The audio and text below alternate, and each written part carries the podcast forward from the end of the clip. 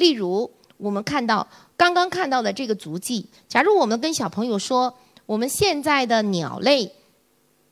就是恐龙都灭绝了，可是我们现在唯一能看到的活着的恐龙就是鸟，也就是说，鸟的祖先它是来自于恐龙。假如我们把生活在侏罗纪时期的鸟命名，那么其实就是我们说的始祖鸟。那么始祖鸟的真实的化石复原出来是这个样子的，当然它有各种各样的一个标本，然后这些标本都存在世界各地的博物馆里。假如我们有这样的爱好，你的小孩子实际上是完全可以在空余时间到图书馆、博物馆去消磨他那么多空白的时间，而不用担心。而但是呢，我也看了好多现在的这个游戏。其实我觉得现在游戏的这个设计师们还是素质、科学素养蛮高的，因为它不像早期的那些动画片啊，还有呃这个游戏设计师，他是乱弄。但是我们会发现，现在的好些装备呀，还有一些场景，其实还蛮符合科学逻辑的。它至最起码不会在高原上弄出竹子来，就是它的那个游戏场景啊。我觉得这一点还是说明我们的科学科普做得非常到位的。假如我们把中华龙鸟复原图把它做出来之后，这一块刚刚看到的这个，实际上复原我们就会发现，哎，这只中华龙鸟身上居然有毛。那么，假如我们现场啊，我曾经在很多地方讲过这个课，很多小朋友马上就能猜得出来。假如我看到了这样的一块化石，我们就会知道，当时这只龙鸟生存的环境应该很冷。也就是说，不管以前有没有毛，可是有毛的恐龙存在的那个时代，应该是气候变得越来越冷。那么，会不会是说极冷的环境下恐龙全部灭绝呢？其实这就是一个猜想。所有的发现是基于我们对一个事物的猜想，猜想在印证，印证在论证，然后最后得出我们的假说，应该是这样的一个科学的逻辑。那么，古生物学家命名的这些中华龙鸟生活在白垩纪早期，那比侏罗又晚了一点点了，对不对？实际上后面又出现了，又发现说呀，原来羽毛啊跟恐龙相伴的历史。追溯是非常非常悠远的。假如我们再去修、再去看它具体的恐这个化石上面的一些细节，还会发现更多的东西。当年呢，我在嗯有一场讲座的时候，是好多小朋友，我就问这个问题，我说恐龙为什么会有羽毛，对吧？那其实很多人说，我说你们知道这是什么龙吗？他们说霸王龙，因为。他第一个感觉一看像我们他们平时喜欢的霸王龙，但是这个龙身上呢又有毛。然后我当时问他们，我说你能不能猜得出这个龙的名字呀？其实这个照片呢是从菊灯这个这个勘探这个公众号上摘下来，它有一篇非常完整的一个推送，再来去去讲解这个知识。那我们从这个菊灯勘探，我们知道它是地质学家或者是地质工作者的这样的一个公众号。也就是说，古生物是地质学家基于它去研究地层的一个非常好的一个载体。那么，假如有些家长们愿意的话，是可以去寻找的啊。然后还有哈，我当时还给了好多照片，例如这个长着非常漂亮羽毛尾巴的一只龙，对吧？假如我们的复原出来是这个样子哦。当然还有很多关于鸟臀目恐龙的一些通知。那么，假如我们用这样的一种方式，或者是说你对知识的储备是拥有了这些储备的话，你跟你的孩子的对话就充满了科学性。然后我们再带他去参观观鸟，例如我们在去年和前年做的暑期的时候，在内蒙古地区带内蒙古地区的小朋友进行的乌梁素海的观鸟，那么其中也是。这样子来引入的，就是其实你可能不喜欢观鸟，但是我们从恐龙，你最喜欢的恐龙，我们引入，让你去了解对鸟的一些爱好。其实现代鸟类的它的祖先是来自于恐龙的，可是恐龙为什么会飞上天呢？我们可以思考这个问题，主要的原因是因为什么呀？肯定是地面上要么食物没有了，要么就是充满了风险。我可以停在更高的地方，是不是啊？或者是说我能飞到更远的地方找到食物。那么像这一些图片，我们给小朋友说的时候，这里说个笑话哈，就是我当时问我说：“小朋友们，你们说说这个图片说明什么呀？”他们说谈恋爱。那其实实际上是两只麻雀，是麻雀妈妈在喂虫子给麻雀小朋友吃东西。但是我们的小朋友说是谈恋爱，啊，就是大家就开始笑。就其实我们这一代的小朋友跟我们以往的小朋友已经发生了很大的一个不同。假如我们再把这一类的鸟类的学习介入，然后再把刚刚所看到的化石介入，然后再把相关的一些其他的岩石介入的话，其实我觉得。青少年的生活，这个是非常忙碌的，因为他要学习的东西太多了，而且父母可以陪随伴随他的成长，学习到很多。那么，假如我们期待于学校的老师全部的知识传授，那是没有的。比如像冯老师现在说的这一些，在我的课堂上是没有办法讲的。选修课是虽然很受欢迎，但是能有多少人每一周来上我那一节选修课呢？那我一个人能讲多少人呢？是吧？所以我是觉得说，这一些还是要靠我们更多的科普的工作者来去做这些的一些内容。例如，我们看这一支，大家猜一猜它是什么鸟，或者它是女孩子还是男孩子？那么很多人第一眼都说它是孔雀，这个是特别有趣的事情，因为大家认为孔雀是开屏的。可是孔雀没有白色的呀，其实实际上这是最常见的白鹭，就是我们在冬天只要有水域的地方，像我们南沙湿地都会有的好多白鹭。那么它是在换羽毛，它为什么要换羽毛呢？因为它要吸引女孩子。也是在鸟类的世界里，男孩子负责臭美，女孩子负责什么？养育后代。它是跟人类完全不一样的。那么包括还有一些非常凶猛的，看上去呆萌的隼形目。还有其他的一些鸟类，像我们说的猫头鹰科的都是，那么包括非常漂亮的翠鸟，像这些都是日常可见的。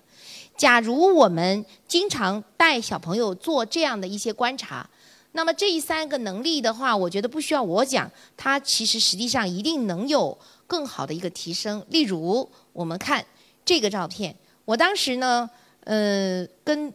所有的上课的小朋友们都讲过这个事情，例如像这些照片哈，这三张，这三张呢其实都是一种鸟，我一会儿再说它是叫什么名字。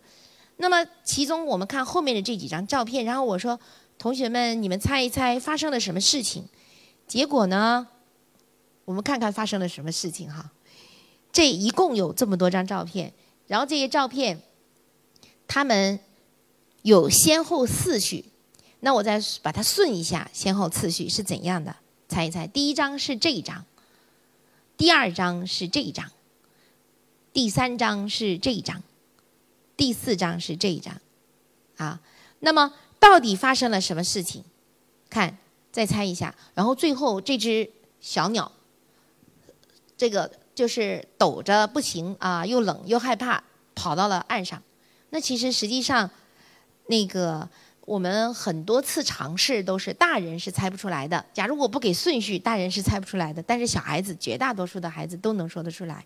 是说呢，有四只小鸟，有一只掉队了，然后呢，有一只大黑鱼，就这个地方的一只黑鱼，看到吗？这里有一只大鱼，对吧？咬了它的这个左侧的腿，然后把它给怎么样拉下来了？然后跟着呢，它就掉队之后，这个妈妈看到。妈妈上来发现了，对不对？他拿他长长的嘴去怎么样？去叼这个鱼，然后把这只鱼给吓跑了。其实实际上这只小鸟长大之后就是黑翅长腿鹬。黑翅长腿鹬一定生活在湿地上，就是底下是泥泞的。然后呢，它吃鱼的嘴很长，它要是去抓鱼，对不对？然后它的腿非常长，因为它要站在什么浅水里。那么它小的时候是这样。你会发现说，咦，冯老师，你这跨度太大了。你从新疆去讲石头，然后跟着又澳大利亚，回头来你现在开始给我讲鸟了。刚刚还讲了恐龙。我想说的是，所有自然界中的任何的事情，就是有一种杂志叫《博物》，对不对？就是我的网名叫博物老妈，我的意思是说，你不要把我当成地理老师，你不要把我当成华师附中的什么什么什么高级老师、特级老师。No，不是，我们应该做成一个博物者，就是特别是希望可以帮我们所有的小朋友，在假如我们把它学科分类是生物的，对不对？动物的、昆虫的，然后岩石的、地理的、植物的，所有所有门类我都懂一二。然后你的小朋友问你什么，你不会没有问题，我可以买这类的书，来帮助他进行相关的一些学习。例如，假如我们要给孩子们讲古老的化石，对不？那么其实实际上，假如我们把这些化石放在这儿，他觉得很感兴趣，这是没有用的。假如我们能把它画出来，因此我们设置了一些系列的课，例如说我们怎么去画。你看这一幅图上，这是一个海百合的一个化石，我拿到了现场。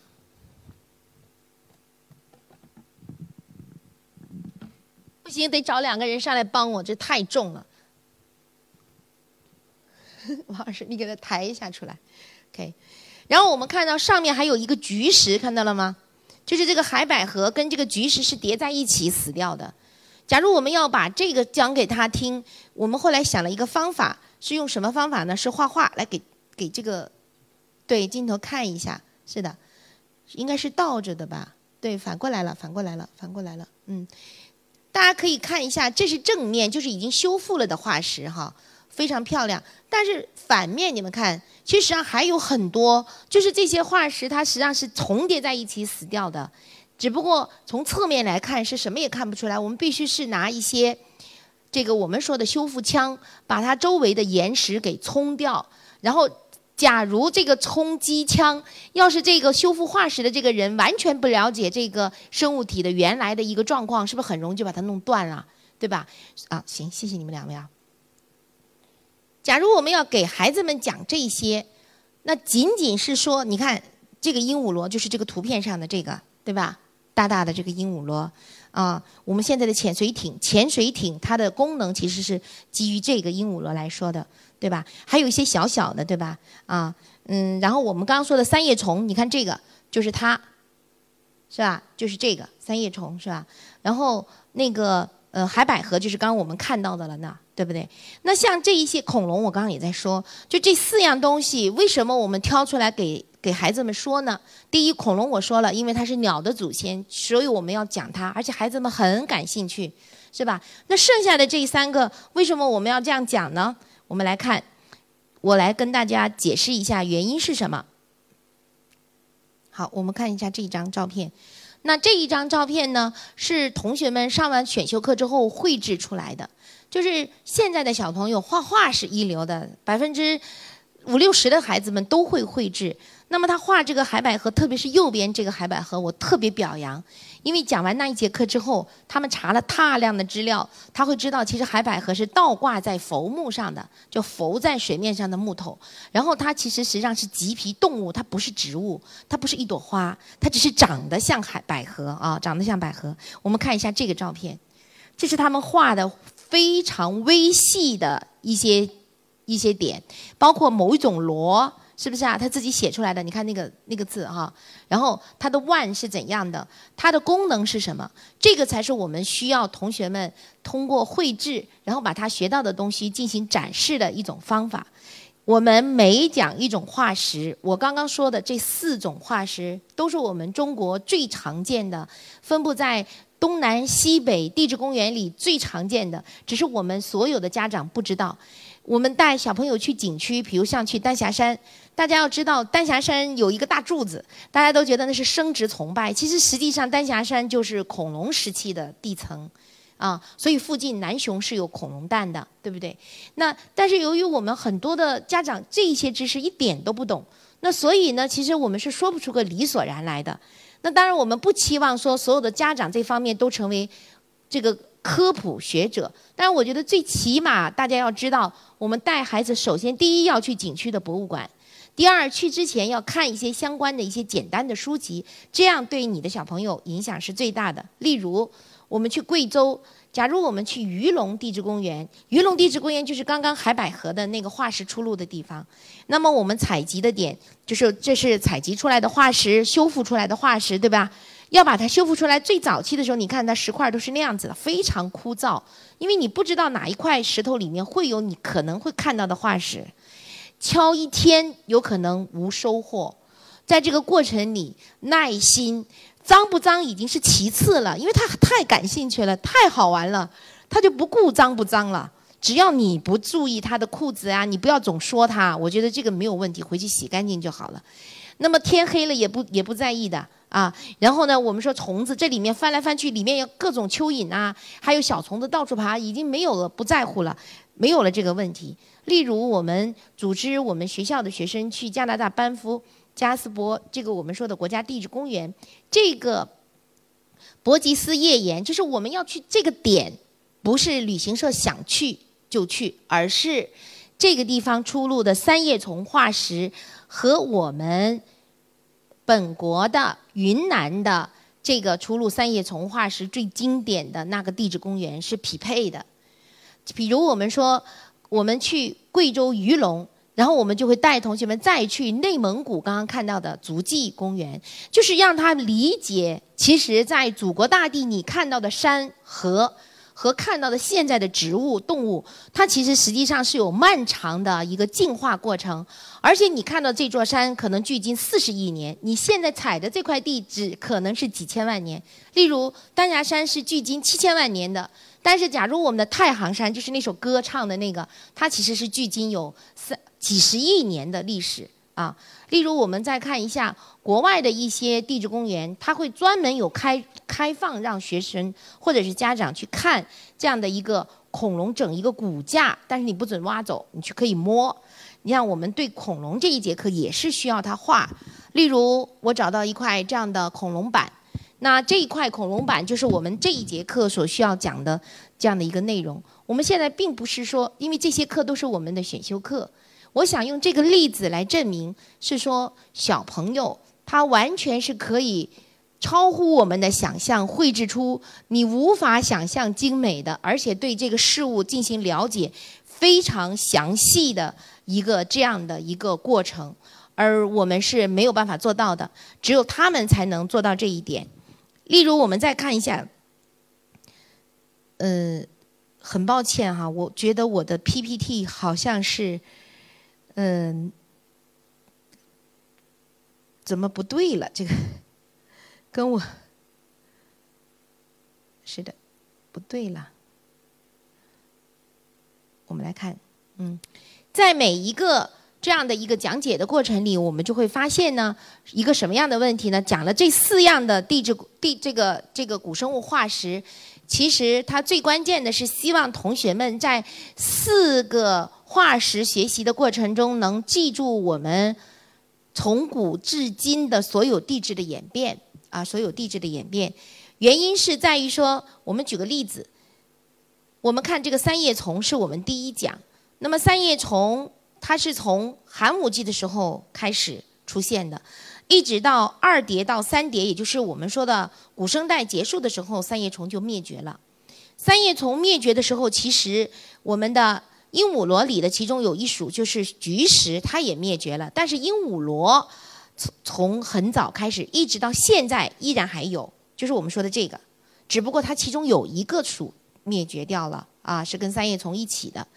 那么在这个过程里，我们由于讲到了鱼龙，所以我们又讲了海百合。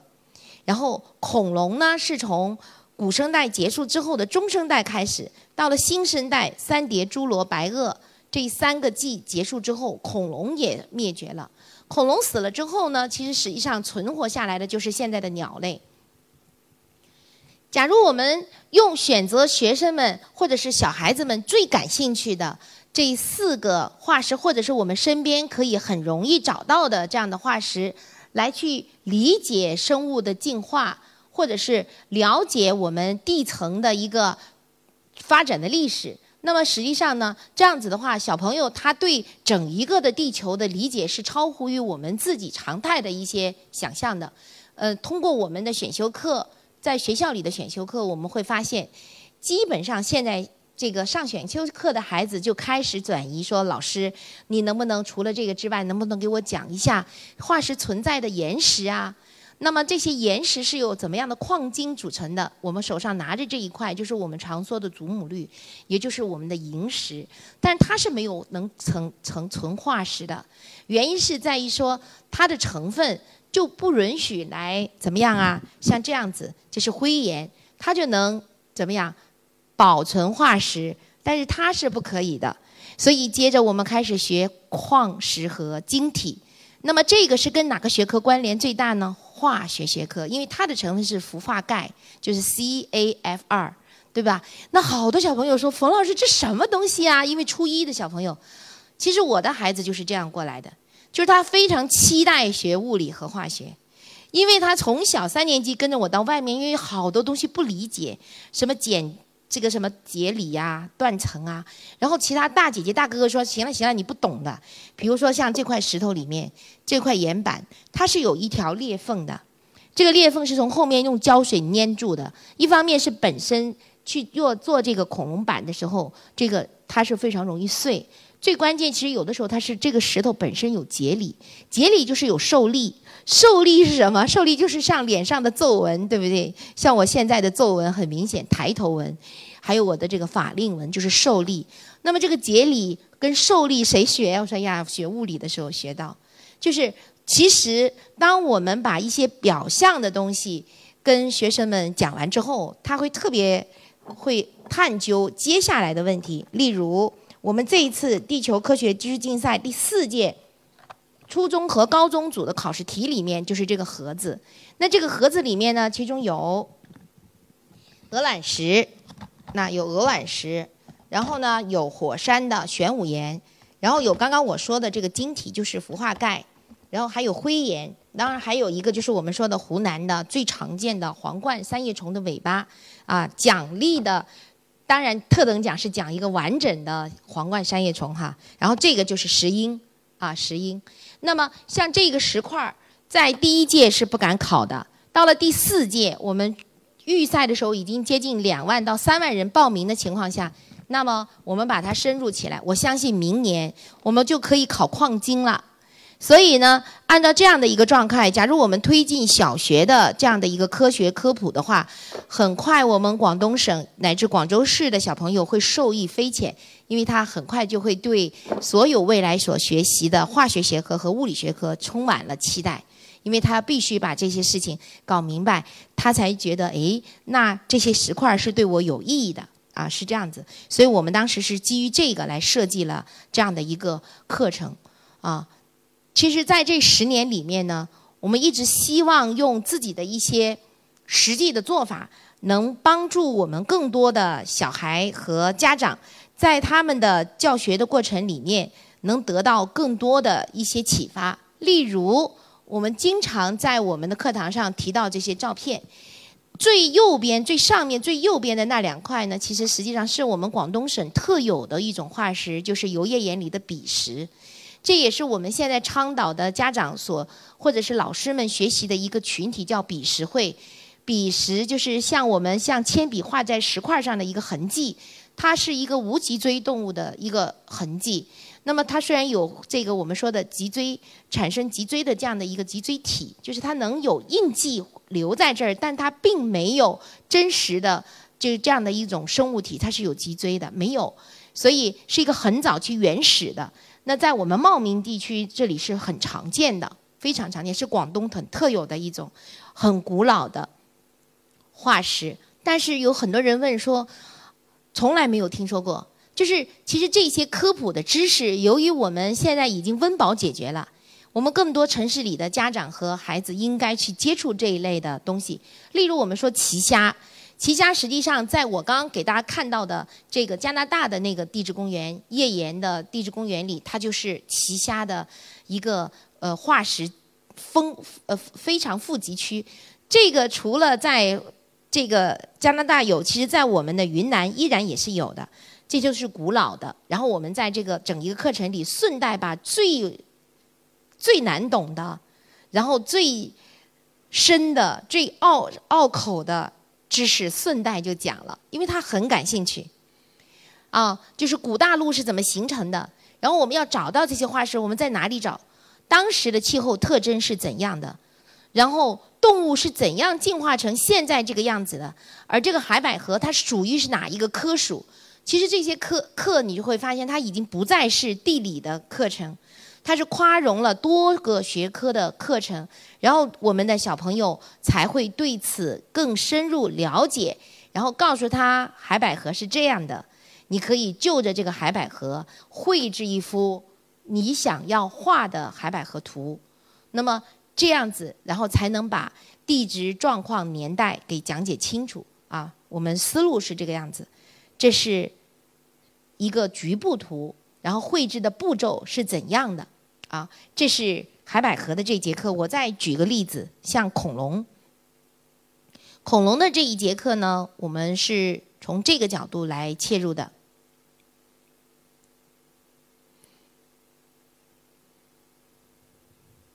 我们来看这一节课呢，是很多这个没有入学的小朋友最感兴趣的。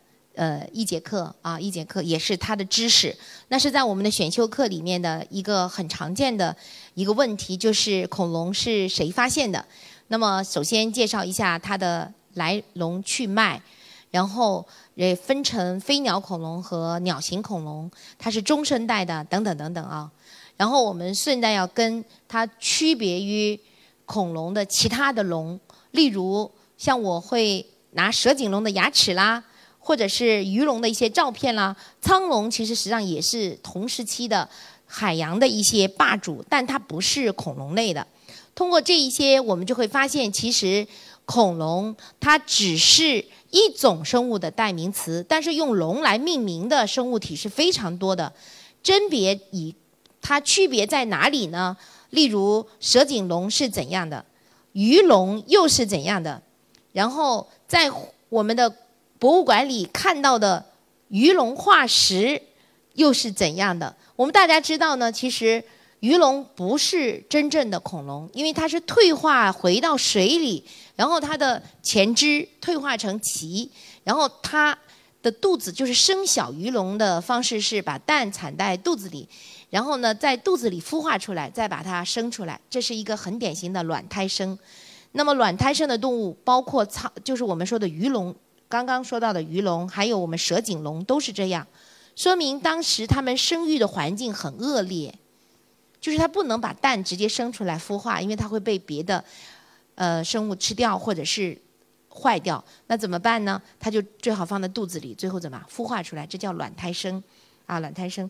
那么绝大多数的小朋友是可以通过老师的提问是理解鱼龙和像。就是我们说的蛇颈龙，它们的生活环境跟我们有什么差异的？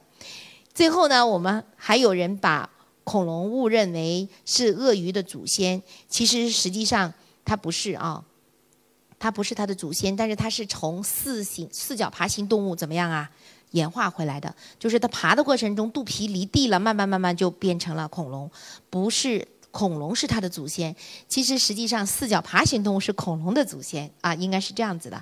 啊，然后我们经常会因为恐龙的分类，小朋友特别感兴趣。假如我把这一点详细讲一讲，家长们认真看看你家孩子在组装恐龙的那个玩具的时候，你就能分辨出恐龙的差别。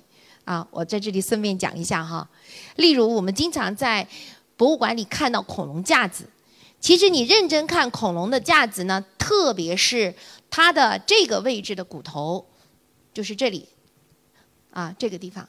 这个，这个骨头的形状代表了这只这只龙它的分类，也就是这个地方，是吧？我们知道，其实，呃，我们哺乳动物很伟大，为了让自己更安全，所以它要直立。直立的过程中，它必须把这个地方缩窄，缩窄带来的最大的危害是什么呢？就是我生育孩子的风险加大。假如我这里很宽，其实我必须是怎么样啊？有一个就我没有办法直立，直立的情况下便于行走，那行走就必须这个地方窄，窄的话呢就必须生育，就出现很多的危危险。但是为了这样，其实实际上我们进化的过程中是有很多变异的，所以不同的种类是可以通过它的骨骼来辨别它是哪个科属的。同理，恐龙我们看这个恐龙架子。它的这个架子是属于哪一个的呢？我们看一下，是属于这个还是这个？左边还是右边？看得出来吗？看不出来的哈。那其实实际上它是属于鸟臀目，就是鸟臀目的一个一个骨架啊。那我们再看一下这只恐龙，你看它的架子是怎样的呢？它是前后，看到吗？是吧？它的盆骨的那个地方是不一样的，跟这个是不同的。你看它是这样子的，对吧？它是蜥臀目的。那么不同的恐龙就会带来不同的分类。例如，我们看一下蜥臀目一共分成了两种，一种是兽鸟亚目，一种是蜥脚亚目。兽鸟亚目和蜥走蜥脚亚目的最大的一个区别是在于。我们一个是肉食性的，还有一个是草食性的。假如我们把我们原来我们的邮政发行的邮票里面所绘制的这样的一些龙进行一些对比，那我们就来看说，这么多龙，难道我是看它的形态吗？科学家研究不是这样子的，是通过什么呀？是通过它的这个区别，就是它在。这个地方的区别，骨骼的区别来区别，到底它是哪一种龙的门，哪一种这个恐龙的门类？我们讲，假如是一些蜥臀目的这样的一个恐龙，一般呢，它就是所有的肉食性恐龙和一些非常庞大的草食性的恐龙。那么，假如是鸟臀目的呢？我们来看一下，是这样子的，你看。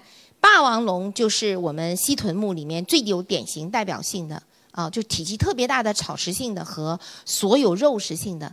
但是鸟臀目就不是，鸟臀目它其实实际上就是一些都是吃草的，但是吃草的过程中呢，它呢为了抵御肉食性的这样的恐龙对它的袭击，它的形态会变得奇怪，所以凡是有各种爪子啊、脚啊，还有一些变异的，基本上都是鸟臀目的这样的恐龙。就是假如我们的小朋友跟你分享的话，你就会，比如说像一些三角龙啊，或者是一些长得奇奇怪怪的，这个我们看这里的啊，长得像像看看第三个是不是华阳龙，像这种背上长一些奇奇怪怪的东西，但其实它体型很大，但是吃草的，一看是鸟臀部的啊，鸟臀部的恐龙，但是鸟臀部的恐龙最后发展并没有成为鸟，是蜥臀目的恐龙的其中一个分支，变成了我们的始祖鸟。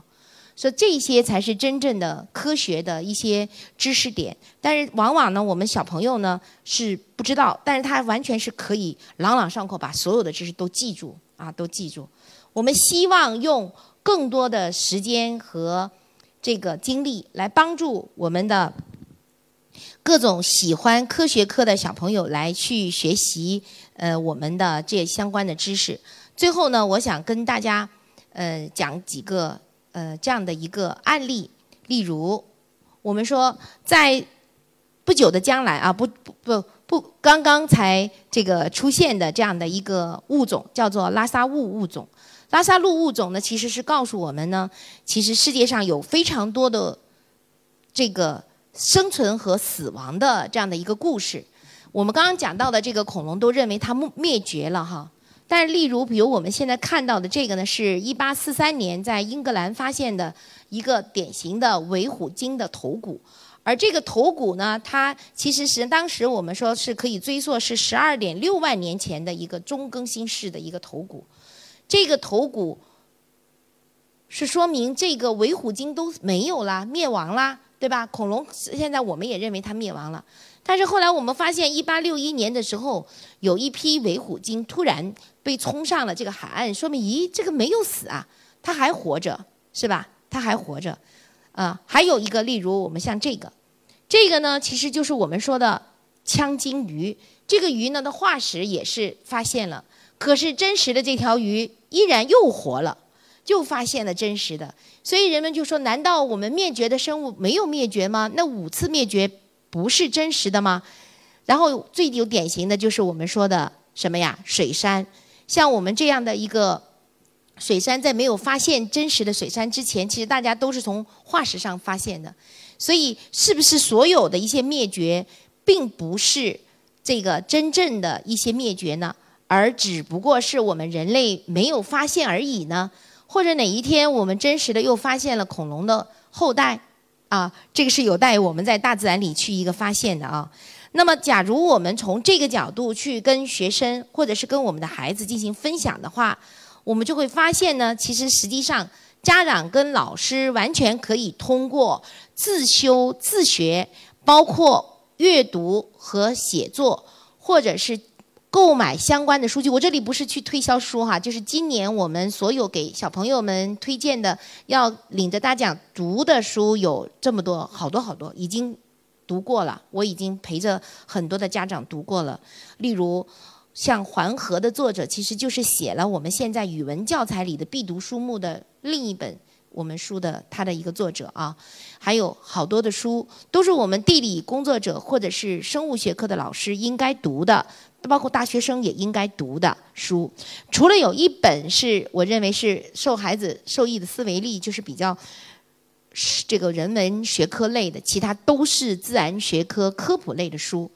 这些书是有助于家长跟孩子进行我们说科学普及的一些基础的科目啊科目。那么还有我们第三季度希望大家读的这些书，其实孩子们很感兴趣。第四季度我们希望读的书，所以我们希望呢，假如我们的家长跟孩子们可以跟我们一起走进自然，那么一切都会有可能。这也是我今天这一节课和大家分享的我的观点。谢谢大家。